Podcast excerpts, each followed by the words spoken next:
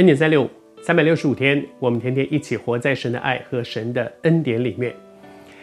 在当大环境非常不好的时候，人情况越来越糟糕，上帝这位爱我们的天父，他差遣一些他的仆人向这个世代来说话，而他对这些这些他所差遣的仆人，他有一些要求。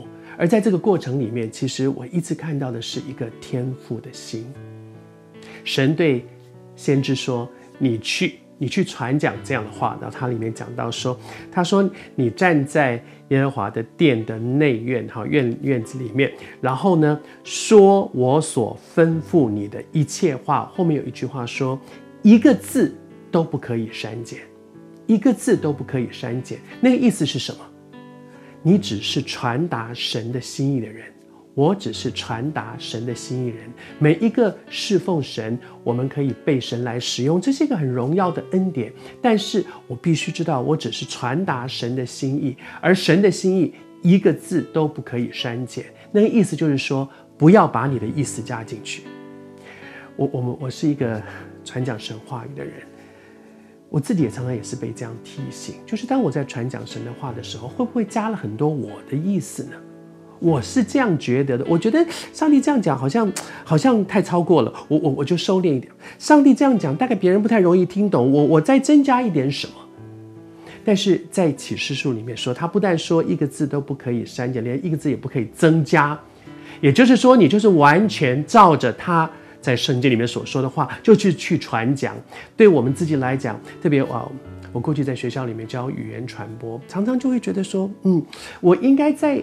再怎么样多讲一点什么，或者是我这个地方稍微调整一下，可能诶效果会更好。但是上帝不需要我替他增加些什么。我觉得每一个服侍神的人，其实不一定是传道人才是用话语来服侍神的人。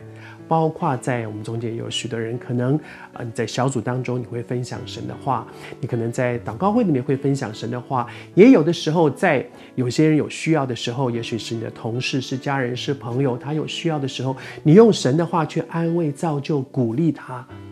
但是求主帮助我们，出于神的话，每一句都带着能力。我要相信神的话，而不是相信我的技巧。我很诚实说，这是我常常被神提醒的。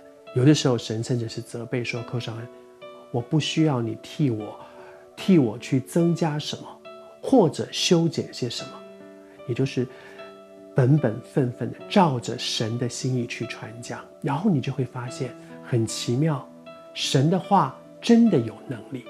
祝福你，不是我们的话有能力，是神的话有能力。我。要相信神的话。